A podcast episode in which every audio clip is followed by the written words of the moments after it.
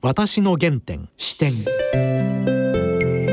全国の皆さんご機嫌いかがでしょうか？妖精です。梅原由香です、えー、今回からこの番組は毎週木曜日のお昼12時からの放送となりました。はい。そして今回のゲストは政治ジャーナリストの角谷光一さんです。いつもテレビで特に昼間のテレビで角谷さんの姿を拝見してます、はい、また歯切れの良いコメント、はい、そして私はね角谷さんのフェイスブックをね見るのが好きなんですよ。情報多いですね。多いですね、うん、私もフォローしてます。あとユーモラスな感じで、はい、えー、さりげなく一言。うん。なんか微笑んでる 角谷さんが永田町を眺めてるなっていう感じします。今日はまた角谷さんにこの頃の政治状況これから先の政治状況経済の動向聞きましょうはいそれでは私の原点視点進めてまいります私の原点視点久しぶりですね。本、当、そうですね。最近静岡にいらっしゃるですよ。僕はね、あのーうん、緊急事態宣言が出た日にですね。僕はあの週に1回静岡朝日テレビっていうところでコメンテーターを番組のコメンテーターをやってたんですけど、はいもう明日から東京から来られませんから そのまま住んでくださいって言われて それでもうそこからあの週1じゃなくてもう月曜から金曜までのレギュラー番組毎日とか土曜日の9時半から1時半までの4時間の番組と全部出て働けと。いやもうどっかのテレビ局の感染学の専門家みたいですね。まあ全然専門家でもないんですけど、まあ拉致監禁されたんですね。それであの毎日ですからあのコロナでね、うん、あのみんな大変だ大変だって言ってるの、うん、僕はもう本当にねあのホテル暮らしでね、大変でして、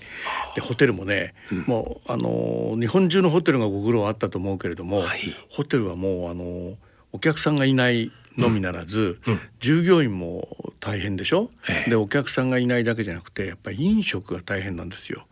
で朝のビュッフェってどこのホテルでもやりますよね。それがあのまあ危険だと3密になると。いうことでビュッフェがなくなるんですね。それで僕が泊まったホテルは最初のホテルは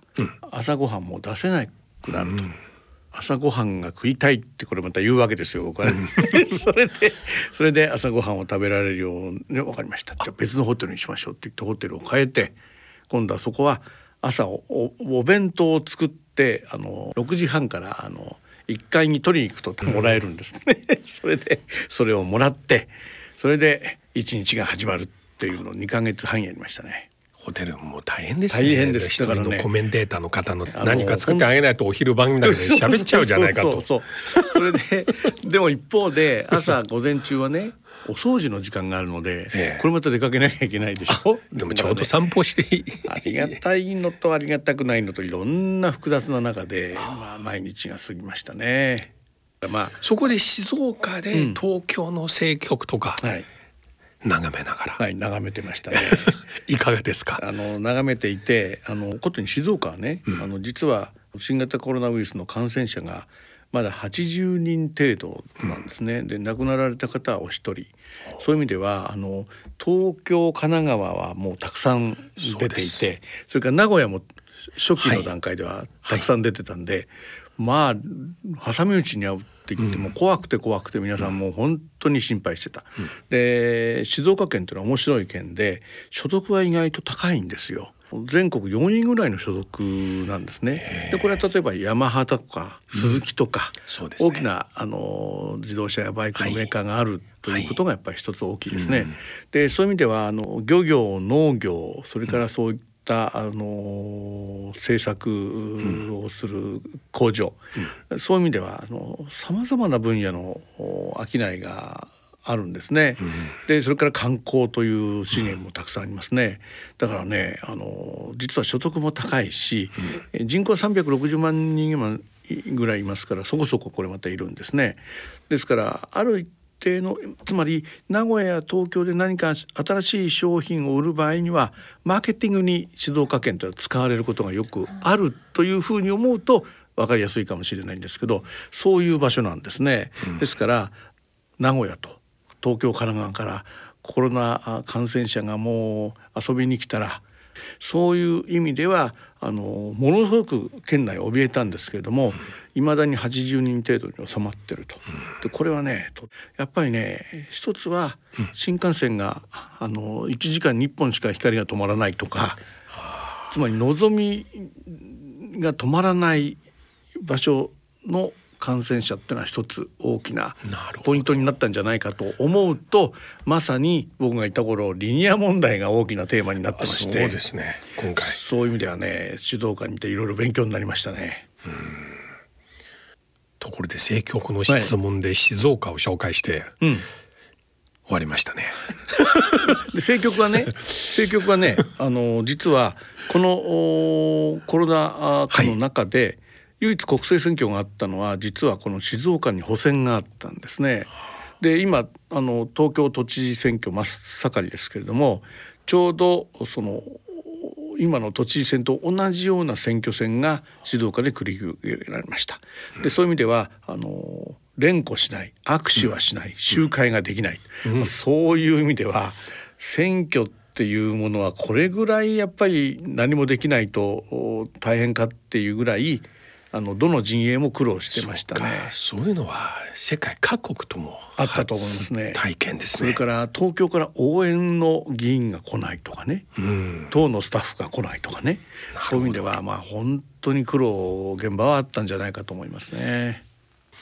今ポスト安倍うんの動きが結構メディア報じられてますね。総裁選で手を挙げると。これねどういうふうに見るかなかなか難しいでしょうけれどももう国民の中やそれから内閣の中で安倍四選の雰囲気が今もうないんじゃないだろうかというふうな見方の方が強いんでしょうね。でもご本人も強く否定してますよね。もちろんねもうやめるとなれば求心力が一挙に下がりますし、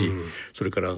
もう極端に言えば株価だってどうなるかわからないということになるから、やっぱりそんなことはお首にも出せないと。ただ今麻生財務大臣副総理兼財務大臣や二階幹事長と、まあ、頻繁に会合を持っている最大の理由は、まあ、延命や選挙があ近くあるんじゃないかというふうな憶測を呼ぶ一方、まあどうやって自分の政権を終わらせるかと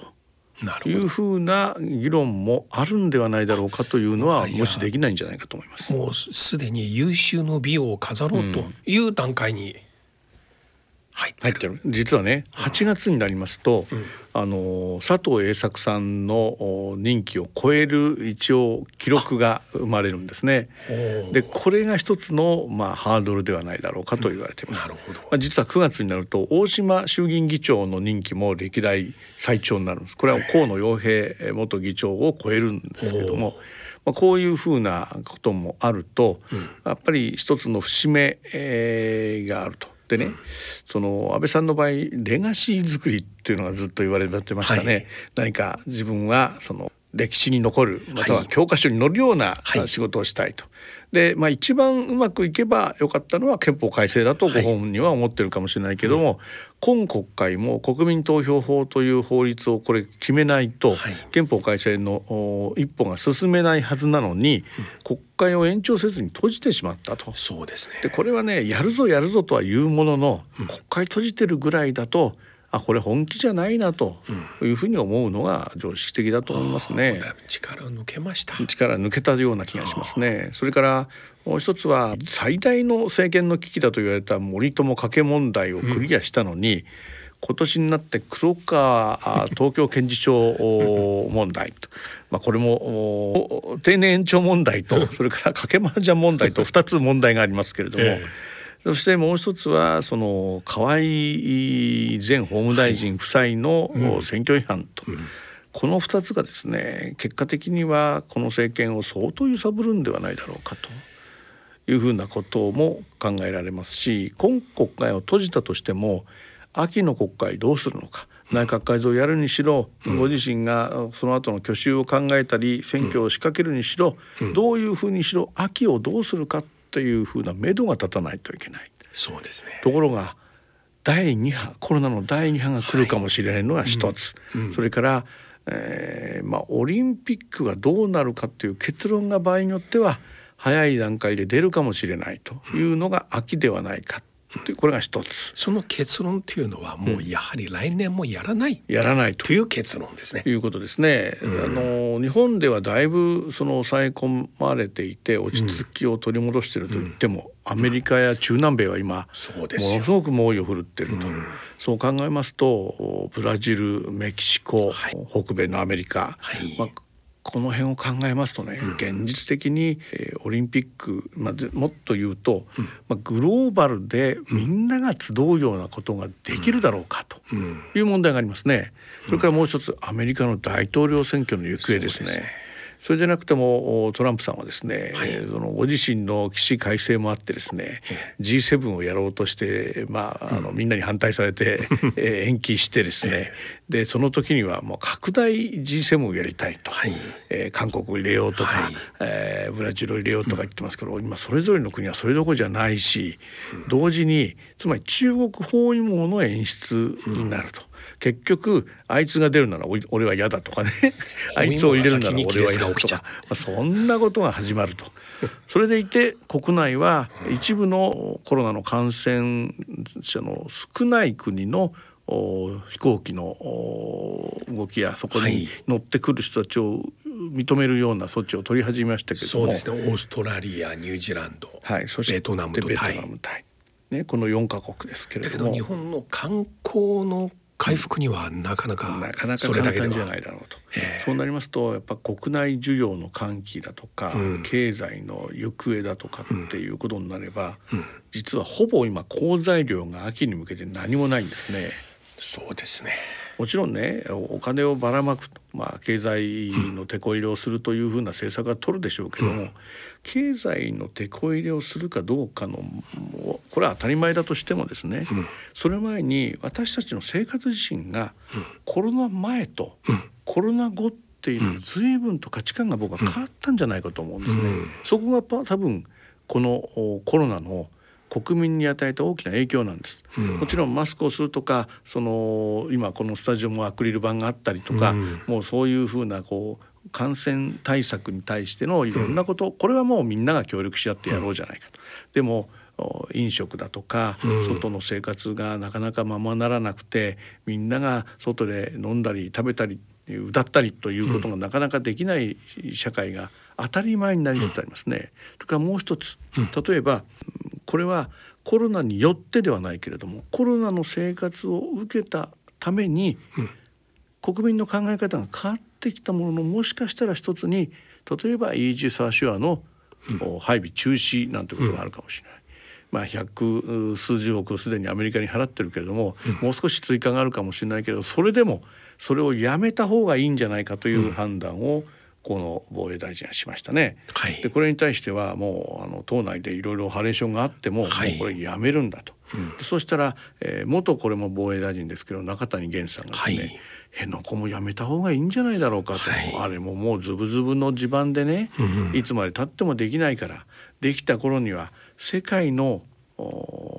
安全保障の環境が変わってるんじゃないだろうかとまで言い出したと、うん。つまり素人の感情ではなくて専門家の声が出始めたということ、うん。で今ちょうど私静岡いましたけどリニアではね、リニアをその静岡県が工事をさせるさせないで、今静岡県が東京から見ればですよ静岡県がわがままを言っててリニアが通らないというふうに思うけれども、本当にこの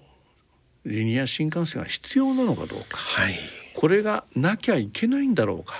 そういうふうな考え方すら声が出始めた、それはちょっと前にコロナのせいでオリンピックが延期になって、うん。または今後中止になるかもしれないという議論がもう国民の中に当たり前に入ってきた、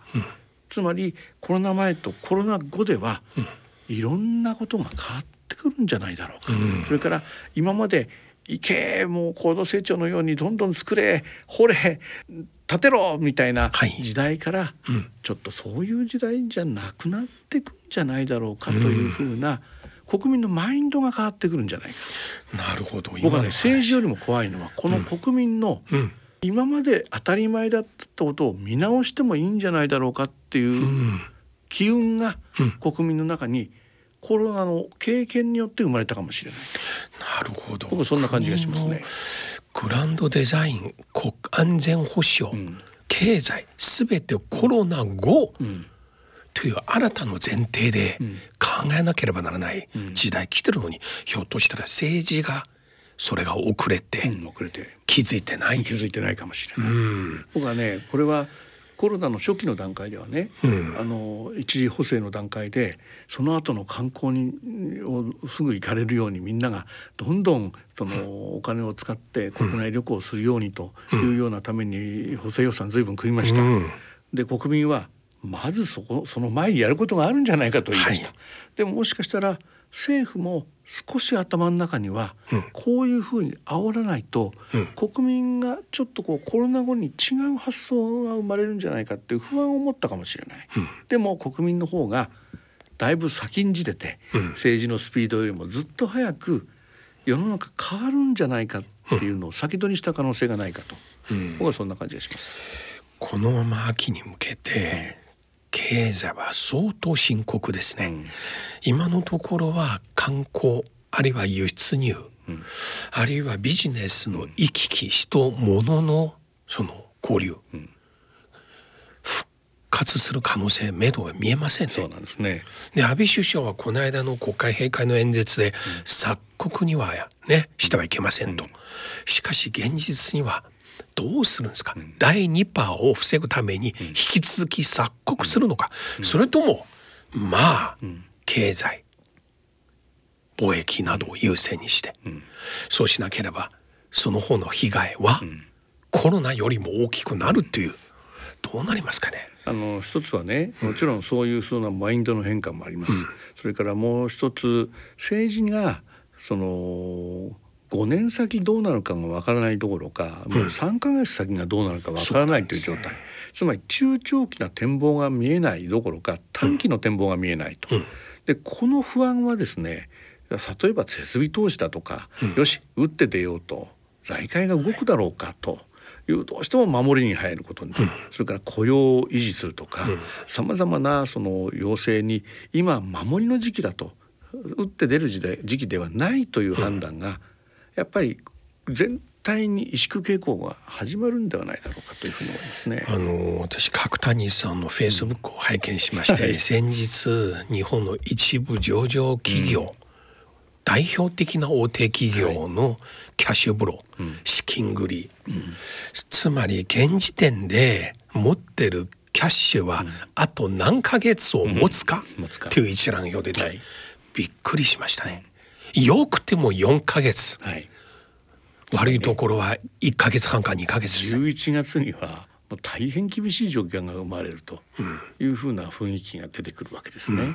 で例えばあの全国の自治体はい。東京をはじめ全国の自治体では、コロナ対策によって地方財政の資金をとにかくその吐き出しましたね。はい。で第2波第3波が来た時にはもうはい準備するお金がないという、はい。もう全てのお県で対策疲れと、それから財源不足によって、多分行政サービスが停滞する可能性が出てきますね。それで民間もおやっぱり萎縮傾向と、それから雇用の不安、はい。それから景気の低迷、それで消費税がこのお7月から事実上10%にお還元セールが終わりますからね、はい。そうなりますとやっぱりいくつか国民のお経済生活は打撃を改めて大きく受けると、その時にその雇用を守るとか、会社を維持するという前に、とにかくこの先どうなるかっていうことへのやっぱり不安とその何もしないっていうものにそのマインドが移ってくる不安でしょうね。で大手企業がことに製造業自動車を中心とした製造業がやっぱりあの世界中にえー部品を発注してたものが、なかなかそのうまくいかなくなる、はい。この先にその輸出入の問題としては、その海外でそのものを販売するっということもなかなか難しくなると、はい。こうなってくる時の日本の弱さっていうのがかなり出るんではないだろうかと、まあ、こういうことになりますね。でねあのちょっとあの映画通の、はい。私としてちょっとそちらはい。に話を転じればね、韓国は、あの去年のカンヌ映画祭そして今年のアカスカタアカデミー賞と、はい。その韓国映画が「はい。あパラサイト」というのが、あ取りました。で韓国はもともと人口が5,000万人程度ですから、全員が映画を見たとしてもさして大きなマーケットにはならないんですね。でも一方で国内の映画を保護するために、はい。もうあの一時ですけれども韓国映画を保護してですね、えーハリウッドの映画を上映するチャンスを少し減らさせるという法律を作りました。そのために韓国の映画自体が、たくさんの人の目に触れるようにしたんですね。でもそれで韓国のお映画界をその維持することによってそのマーケットでもっと面白い企画世界で通用する企画それをどんどん作ることで映画自体が国内ではなくて世界に売るものに変わっていくと、その結果が今ネットフリックスで「愛の不時着」っていうのがもう大ヒットしてるんですね。はい。えーでそうなってきますとね日本はエンターテインメントに今回お金を出さないと随分その冷たい対応を取って あのエンターテインメント業界から随分批判を浴びました。そういうことやこの文化がもしかしたら製造業の中で唯一、世界マーケットが狙えるものの一つだったかもしれないけれども、それは今完全に韓国に水をあけられたかもしれないというふうに僕は思うんですね。そういう意味ではもちろん鉄や自動車などが国家なりと思う財界人の人もたくさんいます。でもエンターテインメントがどのくらい世界マーケットになるかっていうことも考えると、実はこのコロナ対策で日本政府はもしかしたらいくつかの間違いを犯した一つに、このエンターテインメント対策に手を打たなかったこともあるかもしれないというのも付け加えておきたいですね。そうですね、うん。あと今回のコロナの危機を通して至る所リモートね大学も遠隔授業、また政府官邸もネット会議、はい。これを通してね、強く感じてるのが日本のネット環境のレベルが、うんまあそうなんですね。もうつい先日麻生副首相も、首相官邸の回線環境一番ダメだと。よく切れるって言いましたね。といつも途切れ途切れ、な技術やいないじゃないかと、いやー本当にこれはねキャッシュレスの話してもインターネット、もちろんファーウェイは、まあ安全じゃないとか、だけどそのより安全かつてファーウェイのスピードを超える基地局持たないとね、そうなんですね。そう考えますとね、実はあのコロナ前に考えてた日本のグランドビジョンっていうものを少し変えていかなきゃいけない。日本は実はインフラ整備で、えーネット回線は速くなったといういうふうに言うけど 5G 対応に対してはやっぱまだ脆弱だったり、それからこのテレワークリモート時代に対応するだけの状況は作れていないということ、それを含めるとね絶えず会社に朝満員電車に乗って通うという生活自体が当たり前だったりこれをやらないと調子が出ないっていう考え方が、そろそろ変わらないとそうです。ダメなんだということ、こういう時期に入ってきたのに、やっぱり今まで通りが一番いいと思い込んでる人たちが、まあ、もしかしたら政府やそれから財界の中心にいると、いいつまでたっても仕組みは変わらないだろうし、で規制改革なんていうレベルじゃなくて、もう世の中ここまで来てるのに、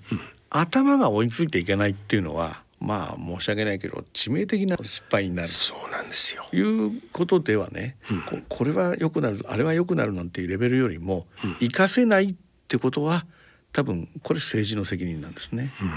そんな感じがしますね。でし11月のアメリカの大統領選挙ですが、この頃トランプ大統領のトーン変わりましたね。変わりましたね。初めてテレビで、ねバイデンさん勝つかもしれませんと。これも今までアメリカの大統領選挙の中で珍しいことですよ。ボルトンさんの、まあ、パクロ本で、意外と面白いと思ったのは、あのあのツイッターはあの感情に任せて書いてるのかと思ったら 相当遂行してるってことが 分かってきたと。遂行してあれかよっていうのは一方であるけれども その部分ではねあのさすがにやっぱりそのネットというかこのツイッターでね政治をやること自体の限界も、うん。まああの見せられた感じがするんですね。うん。で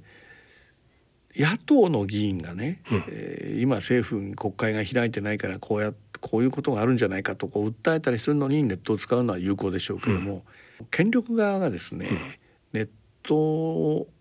まあ荒っぽく使うと、うん。何が起こるかっていうのも今アメリカは事実上そのフェイスブックも大変なことになってますし、ツイッター社ももう一つ判断をこうそう変えなきゃいけない位置に来てますと、そういう意味では日本のネット界はですね、バズればいいっていうのかな、あの受ければいいとか話題になればいいというレベルで読者のカウントを稼いでるわけですけれども、このレベルがすぐ淘汰されるのはもう時間の問題だと思うんですね。はい。でその後多分政府はですね、えーネットに対してもその放送局に準じたような規制やその、お倫理観を持たせようとしますね。でネットはその自由が売り物だ、まさにアメリカでは GAFA がその自由さがあるから、はい。あー伸びたんだけども、はい。日本はその規制があった方が信頼されるっていう、はい。これまあ長年ある日本のやり方ですよね。うん。これが本当に正しいのかどうかと。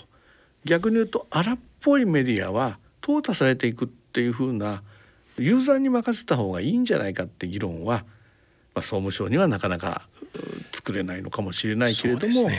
でもある一方でもうやりっぱなしそれから誹謗中傷問題っていうのは今日本では大きなテーマになってる、はい。これはもう世界的なテーマでもあるし、は差別の問題にもつながる、こういうヘイトの問題についてもやはりネットが今もう自由自在の場所になってるということを考えればこの規制が必要だっていうのははい。法律上も考えなきゃいけないかもしれない。でもそれは日本のうんやっぱり文化のレベルが下がってるって証拠でもあるんですね。なるほどここはやっぱりあの景気より何もも日本全体の衰退傾向だってことをどう歯止めをかけるかという方の方が一つのテーマではないかと感じますね。衰退を築くとねうん、日本のこのアイデンティティというか、うん。いきなり踏ん張るんですよ、うん。マラソン得意な日本人はうん前で走ってる方の後ろ姿見て追いかけるのが大好きなんですよ。問題はこういう内向きのテレビメディアとか夜ゴールデンタイムになるとまた世界が日本を求めるという番組。そうなんですよ。日本がすごいとかね素晴らしいとかこんな技術があるとかね、いやまあ昔はあったけども今はないよってこともどっかで見せなきゃい町けない。工場のすごいそうなん美美学の話ね。そうなんですね。ですからその匠の技だけで生きていくわけにはいかないってことをどうやって私たちは知っていくのかというのが今年の後半からの日本のテーマになっていくんじゃないでしょうかね。あのこれからトランプさんもこのアメリカ経済も空前な危機ですね、うん。特に今回まるで第二波のようにね、全米。すごい一日の数、うん、これ一部のテキサス州とかトランプさんの呼びかけで共和党の州だから先にね職場復帰仕事再開したよね、ここで今ダメになりました。どうなるんですかね。プラス米中貿易戦争。あのまあ逆に洋さんに伺いたいぐらいだけどね、あのそういう意味では、そこにまず日本が関与する場所が何もないってことですね。なるほど。そこがまず一つポイントだと思います。それから中国は、あのものを言わずに慎重にものをうん見るっていう余裕がありますねまだね。そういう意味ではあのおマーケット全体のその動向に左右されないでまだ政策が決められるという強みがもしかしたら中国の方にあって日本やアメリカはまだその発言によって一喜一憂すると FRB が何か言うとかですね、その日銀が何か言うことによってその乱高下が激しいっていうこと自体に中長期的にはやっぱり覚悟がないっていうことがそういうふうなことになるでしょう。その時に米中がどうなるかを待つしかないっていうのは日本経済にとっては決してプラスではないだろうと思いますね。この米中の駆け引きがねまだ見えませんね。米中はお互いにもうスポークスマンレベル、ポンペオと中国の外務省スポークスマンレベルは もう完全にボクシングですよ。やってますね。やってます。やってます。だけどまた同時に必ず水面下でまたバーターをやるんですよ。ねこのね昔からそうなんですこよね。のスポークスマン同士のボクシングに日本人は反応しすぎるんですよ。うん、あれ本当全部だと思う。こういったああいったもう全部そのまあ私たちという鍵括弧で発言したことが全て国家を代表していると思い込むっていうところが、この国のやっぱりその なんていうかな親方が言ったことおまあお上が言ったことに対しては絶対性があるっていうところに、いやそんな甘いもんじゃないと。情報戦っていうのはそういうもんじゃないんだと、まさに国を挙げて今情報戦をやってるんだってところに対しての甘さがやっぱ如実に出ますねそういうところはね。これからのポイントはアメリカ側が常に強調しているのはあのポンペオンと楊潔期のハワイでの会談、うん。中国は固く貿易協定、第一段階の約束を守ると、ん。つまり大阪会議の時、うんトランプさんが習近平さんに頼んだ中西部の大豆、中国予定通り買ってくれるんだというプラスボルドの暴露本で、あれは自分の選挙のために相手に頼んだと。これもそうするとお互いに分かった上で、じゃあ中国はあんたの選挙、こちら協力してあげるから、買ってあげるよその代わりに、見返りも。そういうことですね。この話以前有効だっていうことは、でトランプさんはまだ選挙を勝ちたいならこの話お互いにどこまで本気に喧嘩するそうなればですよ、中国はトランプ再選があの一番いいことになりますよね。この頃ね中国国内ですそういう空気ですよ、この政府の周りのそのブレン的な学者とか、みんな口を揃えてその口調ですよ。要するにトランプの方がやりやすい、なぜかというと中国苦手なのは人権問題とか香港問題とか、そうですね。ああいう話をあバイデンが来ると難しい大ね。げさに、だけど物欲ならね、これは中国やりやすいんですよ。なるほどね。中国でこういうことわざありますね。吠える犬に肉まんを投げる。吠える犬が誰かもう本当にすぐこう犬が吠える時にうん。こちらも構えたらますます、だから肉まん一個あげれば加えていっちゃうんですよ。本当だね。だから大豆がさらにバイデンさんは肉まんじゃ通用しないかもしれないね。でもバイデンの息子と中国もいろいろありましたね。あありましたね。ええまあトランプも妹でもねあそれはブッシュパパの時代のこともお思い出すけれどもね、初代 CIA の北京支局ということを考えますとねいろんなことが多分あったでしょう。いや共和党と中国共産党仲いいですね、まるで自民党と中国共産党、ね、パイプが多いみたいなもんです。ねそうなんですだから日本もね実は民主党政権ができた時には日本は厳しいんですよ。うん。日中関係悪くなりましたやっぱりねねやっぱり共和党は党の方がまあ悪いけど握りやすい。はい。ね、だけどそれは逆に言うと、まあ、今日の持論であるね、それは昔のやり方で少し変わるんじゃないんですかと。そうですね。でと例えばねそれは中国だって香港問題も抱える、ね。台湾問題も抱える、そうするとね建前ではこれは黙ってるわけにはいかないっていうのがアメリカにもあるし、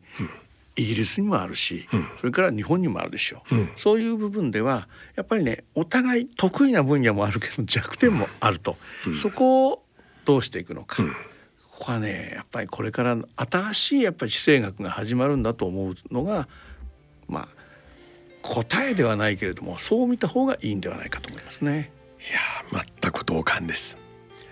今日ありがとうございました。はい。失ま礼しました。た。カピタンさん近いうちにはいまたこの状況の展開したい。またお願いします、はい。私の原点視点。い。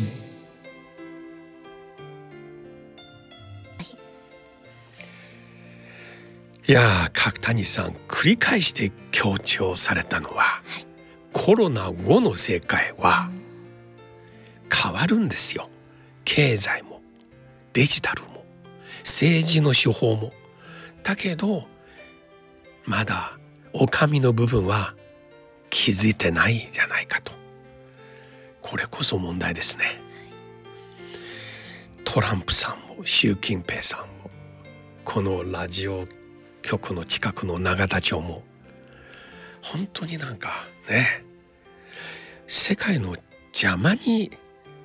ならないようにってくれることを期待しなくても邪魔になるとねそういう気がしましたね。角谷さんの話を聞きますと。コロナ後についていけない、うん。そんな風にはなりたくないですね。はい。また時々角谷さんに来ていただいてはい。今日のような歯切れのいい。政治トークをねはい。お願いしたいんですね。はい。それではそろそろお時間です。お相手は陽千栄と。梅原由香でした